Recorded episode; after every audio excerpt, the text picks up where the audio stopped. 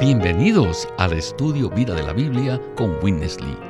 Esperamos que este estudio vida los introduzca en un disfrute más profundo de las escrituras y de nuestro querido y precioso Señor Jesús. Visítenos en nuestra página de internet radiolsm.com y allí podrán escuchar gratuitamente todos los programas radiales del estudio vida.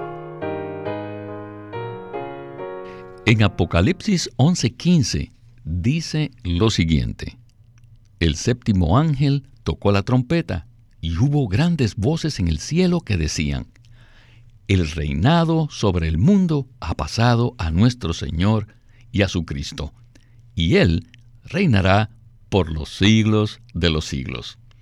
Pues bien, hoy hablaremos de la última trompeta mencionada en Apocalipsis, en este mensaje que se titula La séptima trompeta, y para celebrar este giro espectacular en la historia universal y en la economía de Dios, está con nosotros Antonio Hernández.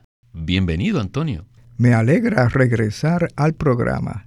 En los programas anteriores hemos hablado acerca de la gran tribulación, la cual comienza durante la quinta y sexta trompetas. Hoy dedicaremos todo el programa a la séptima trompeta, la trompeta final que cierra la gran tribulación. Aquí hay un punto sorprendente en cuanto a la secuencia de los acontecimientos en el periodo final que me gustaría considerar. Déjeme plantearlo de esta manera. Según 1 Corintios 15, los creyentes muertos serán resucitados a la final trompeta y recompensados en la venida de Cristo. Así que si Cristo viene a la séptima trompeta y la gran tribulación tiene lugar durante la quinta y sexta trompetas. Entonces, ¿cómo es posible que los creyentes sean arrebatados antes de la gran tribulación? Esta es una pregunta espléndida. Y afortunadamente la palabra de Dios nos da la base para presentar una respuesta clara. El hecho de que los creyentes en general serán arrebatados al momento de la última trompeta, y esto combinado con el hecho de que la final trompeta, que es la séptima trompeta, marca el final o el inminente final de la gran tribulación, indica que el arrebatamiento de la mayoría de los creyentes vivos en la tierra no será antes que comience la gran tribulación ese arrebatamiento sucederá hacia el final de la gran tribulación, como lo indican los versículos sobre la final trompeta y la séptima trompeta. Sin embargo, de acuerdo a pasajes como Apocalipsis 14, vemos el arrebatamiento de los creyentes vencedores en la tierra. Estos creyentes vencedores son las primicias es decir, aquellos que maduran antes que la cosecha en general. Estas primicias, es decir, estos vencedores, estos creyentes, serán arrebatados justo antes de que comience la gran tribulación. Nosotros creemos en un arrebatamiento por etapas, conforme a Apocalipsis 14. Las primicias que representan a los creyentes vencedores vivos, serán arrebatadas antes del comienzo de la gran tribulación. Y puesto que la tribulación comienza con la quinta trompeta, ellos serán arrebatados antes de la quinta trompeta. Sin embargo, tanto en Primera de Corintios 15 como en Primera de Tesalonicenses 4, Pablo habla de manera general con respecto a los creyentes. Y cuando él dice en 1 Corintios 15, 52, que el arrebatamiento de ellos tendrá lugar a la final trompeta, la cual es la séptima trompeta, que marca el final de la gran tribulación, concluimos por todo esto el arrebatamiento de la mayoría de los creyentes vivos será hacia el final de la gran tribulación. Volvamos ahora a Apocalipsis 14, 15, donde se menciona la siega de la cosecha en su conjunto. Esos creyentes no estaban maduros cuando las primicias fueron cosechadas. Así que necesitan el tiempo de la gran tribulación para buscar al Señor con desesperación, para amarlo con fervor, para abrirse a Él incondicionalmente, para seguir su palabra absolutamente, de modo que puedan recuperar el tiempo perdido y estar listos para el arrebatamiento al final de la gran tribulación. Gracias por esta contestación tan completa. Bueno, puesto que se trata de un tema muy comentado entre los creyentes, quisiera mencionar las referencias bíblicas a las cuales nos estamos refiriendo. Estas son 1 de Corintios 15, versículos 23 y 52. Estos nos hablan de los creyentes que serán resucitados a la final trompeta. Y además, en primera de Tesalonicenses 4:16 dice, porque el Señor mismo, con exclamación de mando, con voz de arcángel y con trompeta de Dios, descenderá del cielo y los muertos en Cristo resucitarán primero. Claramente, esto se refiere a la final trompeta. Bien, con esta palabra de introducción, escuchemos a Witness Lee en el primer segmento de este estudio vida de Apocalipsis. Sin las siete trompetas, la economía de Dios no se cumpliría, ni tampoco el mover de Dios, porque cuando suene la séptima trompeta, muchas cosas ocurrirán. La séptima trompeta sonará por cierto tiempo, no durará solo unos minutos, sino que perdurará. ¿Por cuánto tiempo? No se puede decir, pero podría durar hasta por toda la eternidad. El tocar de la última trompeta declarará, anunciará y proclamará el plan eterno de Dios. En cada una de las primeras seis trompetas, solo ocurre un evento.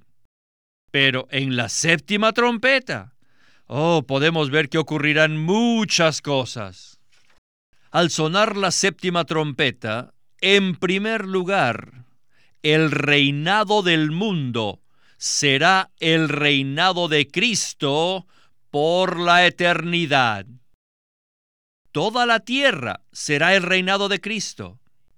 En segundo lugar, Dios ejecutará su juicio para decidir quién compartirá de la primera resurrección de vida. Esto es según 1 Corintios 15. Antes de que Cristo resucite a los santos, primeramente juzgará a los creyentes muertos para decidir quiénes tomarán parte de la primera resurrección de vida ¿Y quiénes estarán en la segunda resurrección? La de condenación. Después que los santos sean resucitados, serán arrebatados. Primera de Tesalonicenses 4, 16 y 17 nos dice que esos santos, los muertos en Cristo, resucitarán primero. Dice que se levantarán, no dice que descenderán. Luego nosotros los que vivimos, los que hayamos quedado, seremos arrebatados juntamente con ellos en las nubes. Ellos y nosotros seremos arrebatados al aire, donde Cristo establecerá su tribunal. Y ese solo será un tribunal, no su trono. Y en ese tribunal Él juzgará no a los incrédulos, a los que no son salvos, sino a los redimidos para determinar quiénes entre ellos serán dignos de recibir el galardón y quiénes de ellos necesitarán ser disciplinados. Antonio, la secuencia de los eventos aquí parece bastante clara. Sin embargo, para mayor claridad, ¿Podría usted explicar de nuevo lo que sucederá durante la séptima trompeta? Una vez más, tenemos aquí una doble situación.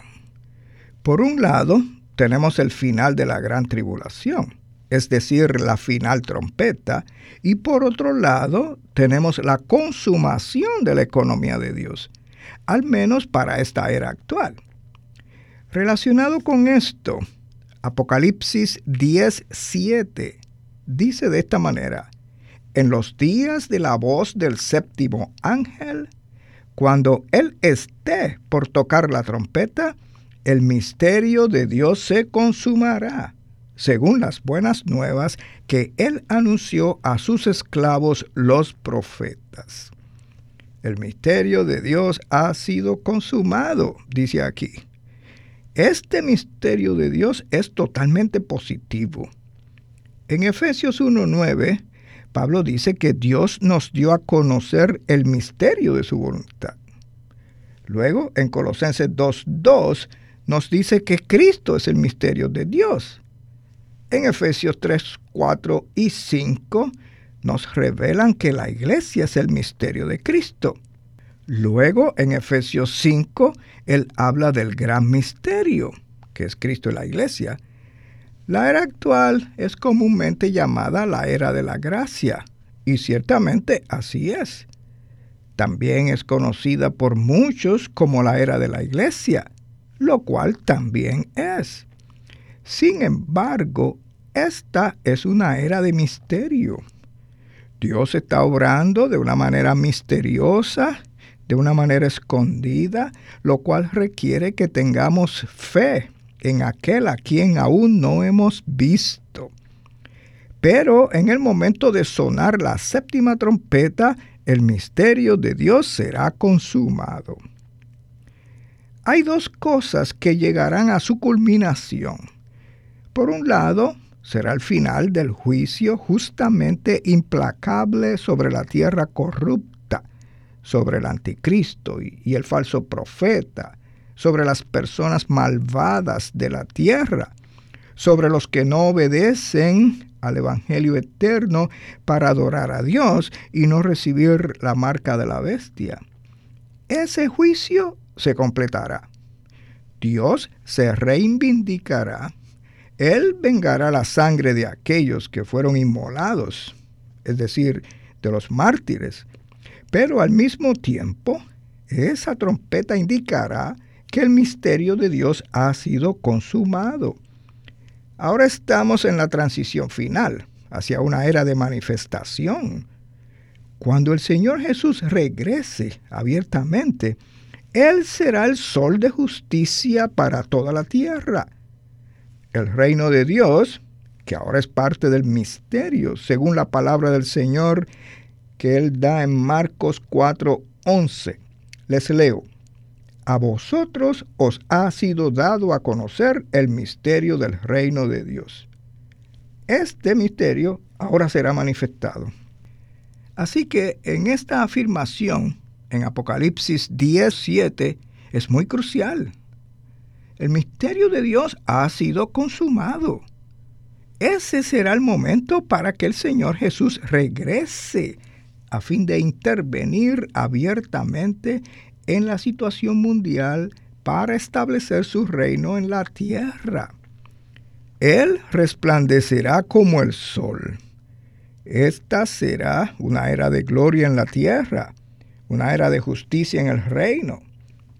La séptima trompeta es un fuerte indicador de que ahora todo habrá finalizado esta era habrá concluido y el rey viene a poseer la tierra.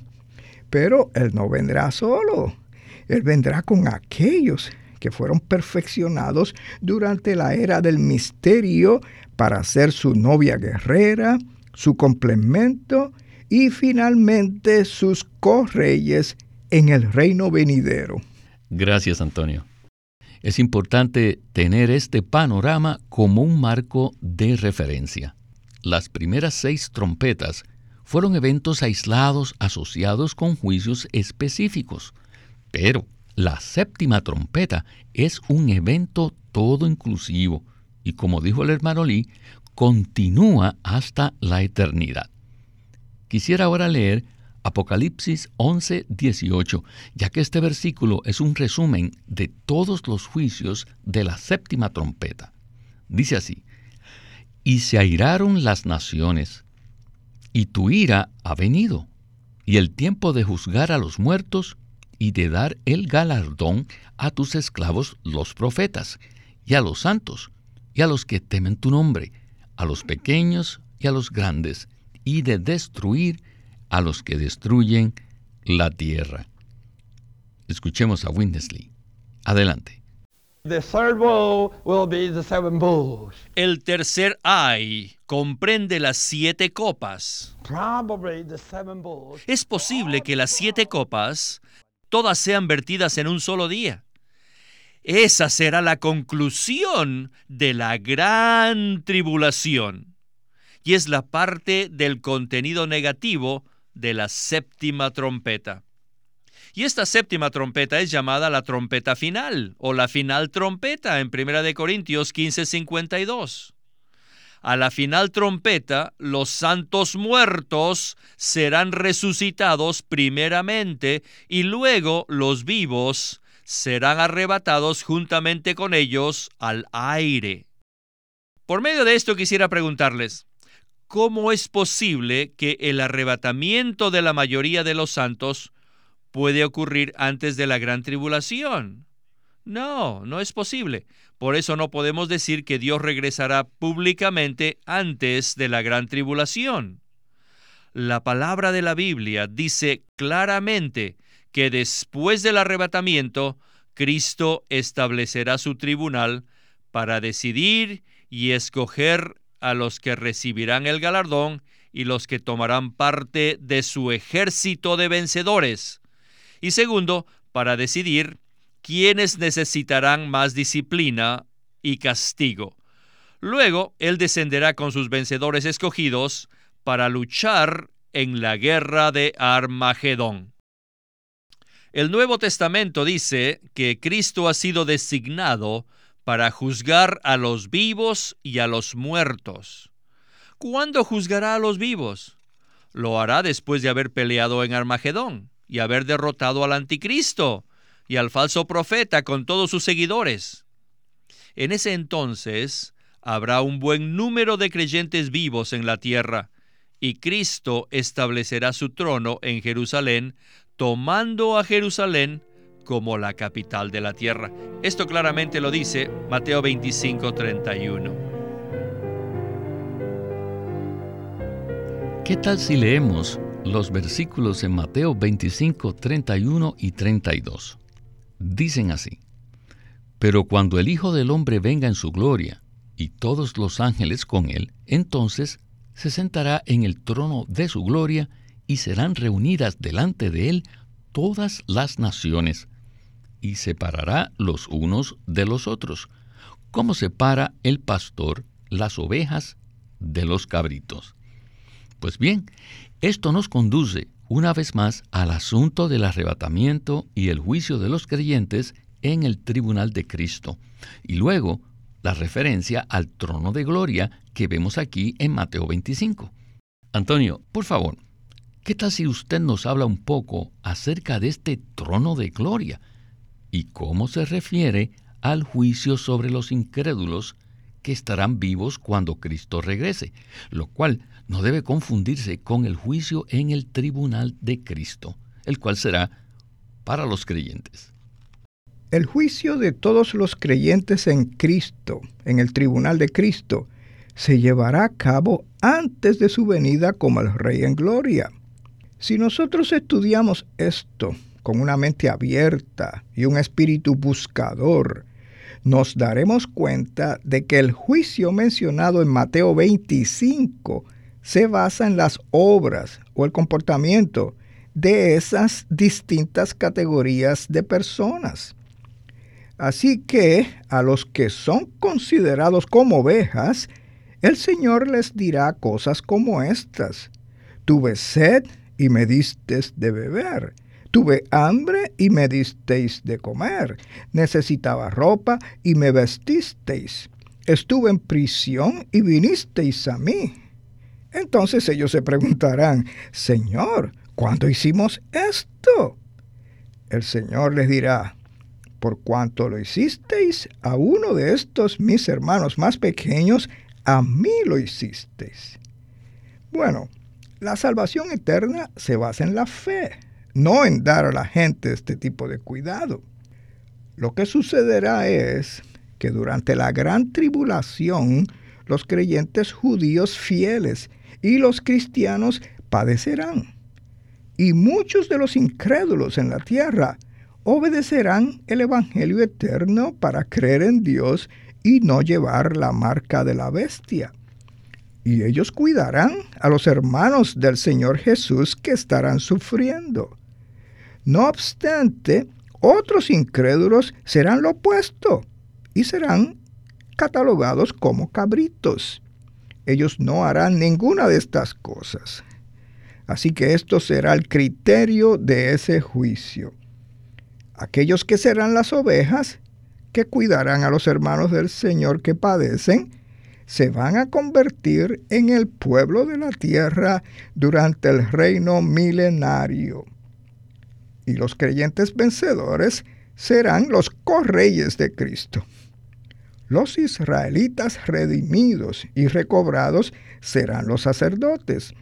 Y estas ovejas, los que cuidaron de los hermanos del Señor, serán el pueblo de la tierra.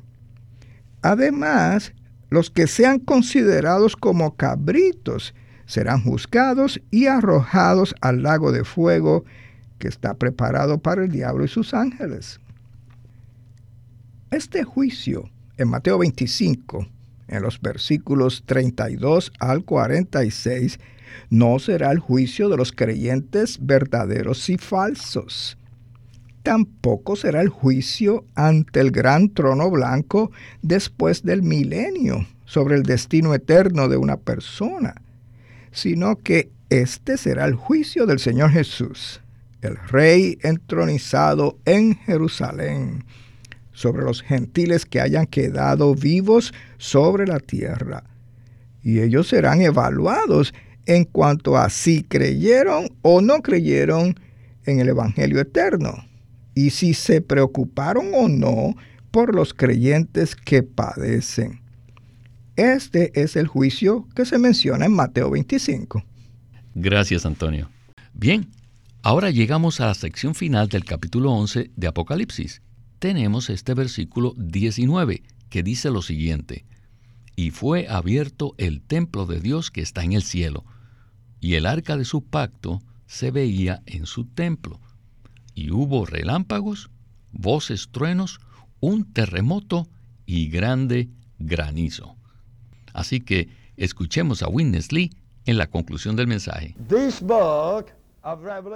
Este libro de Apocalipsis se puede dividir en dos secciones.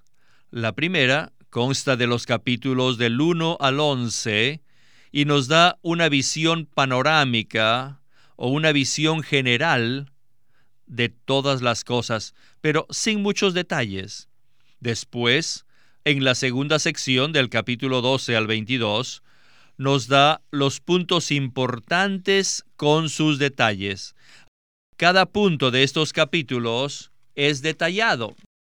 Por ejemplo, los capítulos 21 y 22. Sin estos capítulos no podríamos conocer la Nueva Jerusalén tan detalladamente. Pero la Nueva Jerusalén se menciona en el capítulo 3, versículo 12. ¿Qué será la Nueva Jerusalén? Para saberlo tenemos que ir a los últimos dos capítulos de la Biblia. Así como Génesis 1 nos da un registro general de la creación de Dios especialmente del hombre, y en el capítulo 2 nos da los detalles de la creación del hombre, así también es Apocalipsis. Después de tocarse la séptima trompeta, la escena en el cielo cambia. El versículo 19 dice que el templo de Dios fue abierto. Saben que en la primera sección, en 4, 2 y 3, tenemos la visión del trono y que éste está rodeado con un arco iris. En la segunda sección no se ve el trono con el arco iris, sino el templo con el arca. El trono rodeado del arco iris es solamente para ejecutar el juicio de Dios.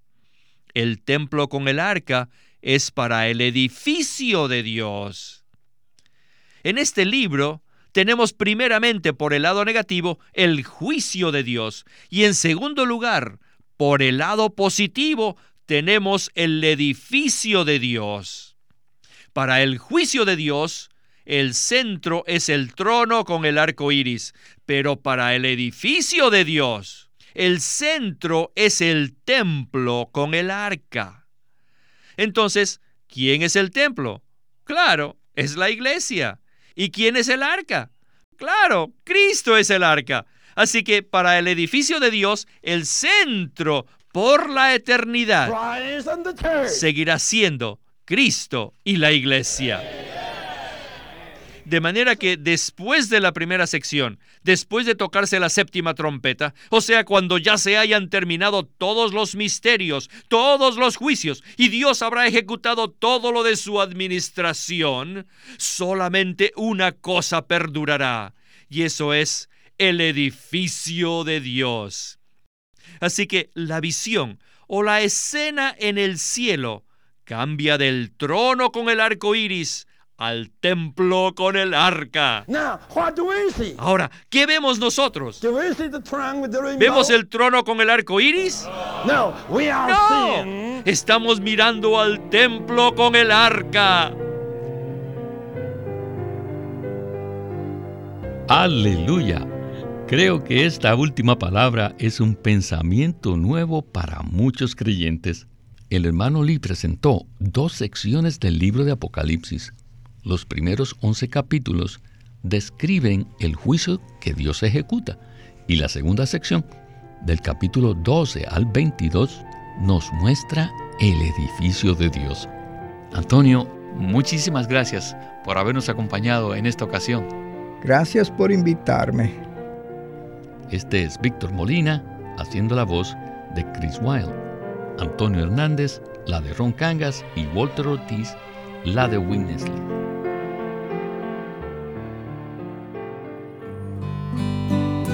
queremos animarlos a que visiten nuestra página de internet libroslsm.com.